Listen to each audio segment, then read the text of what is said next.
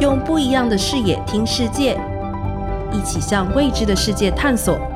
科技与生活。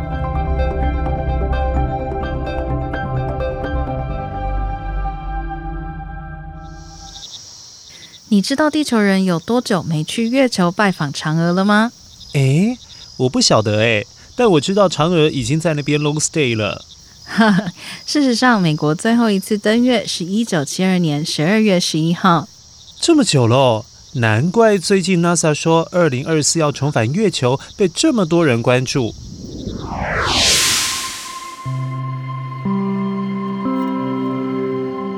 欢迎收听科技与生活单元。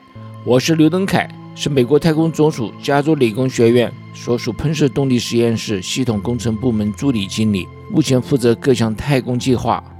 七月二十号为美国登月五十周年纪念，各地都有许多庆祝活动，包括了电影院上演了当时的纪录片，记录了当年的壮举，以及全美国乃至全世界当年对登月成功的疯狂庆祝。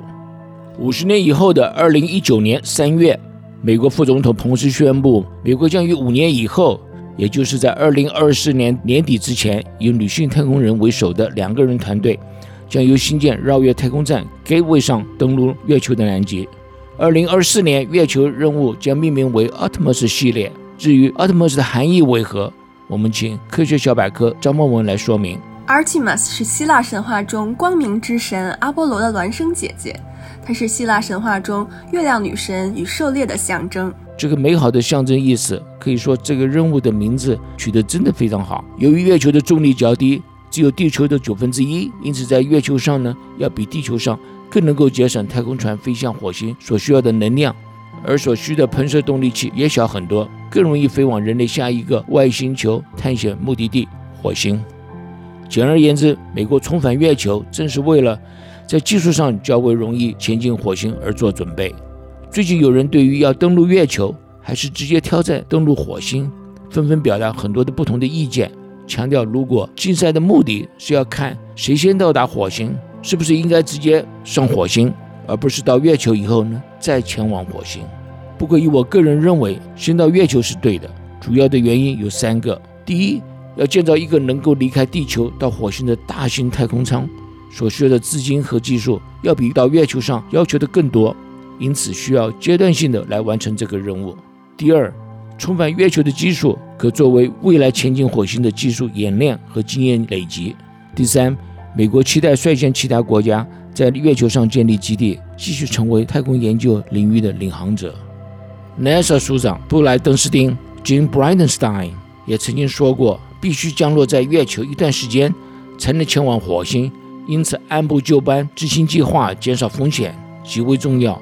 否则，一时到不了火星，又把月球拱手让人了。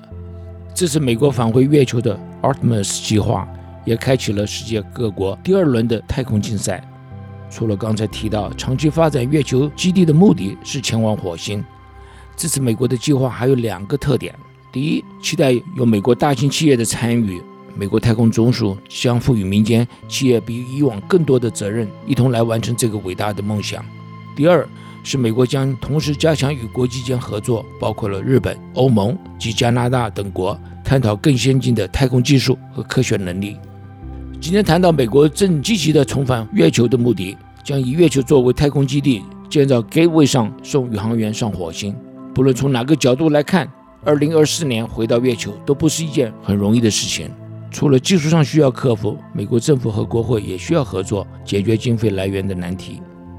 别忘了每周一晚上六点半，请锁定 AM 六九零收听《科技与生活》，也可以上网搜寻《科技与生活》，反馈您所关心的科技议题。科技与生活向未知的世界探索，充实您的科技知识，带来生活方便。我们下次再见，拜拜。以上单元由刘登凯 U Radio 联合制作播出。